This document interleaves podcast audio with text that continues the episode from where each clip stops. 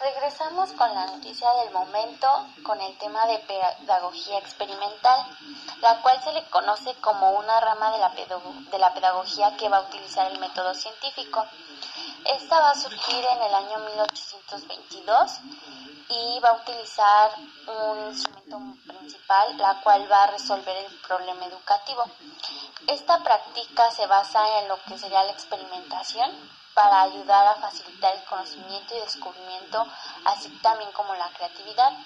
Aquí el docente va a evaluar al alumno por lo que puede hacer y realizar.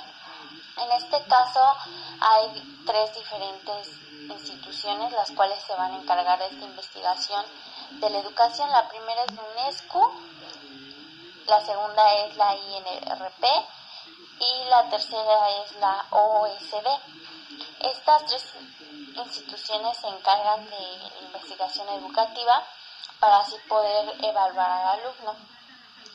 En este caso van a existir varios tipos de escuelas que van a utilizar este tipo de pedagogía o también este de método. Una de ellas es la escuela Montessori, escuela Landersey Oshe, así como otras. También tenemos lo que sería la escuela activa o el método activo,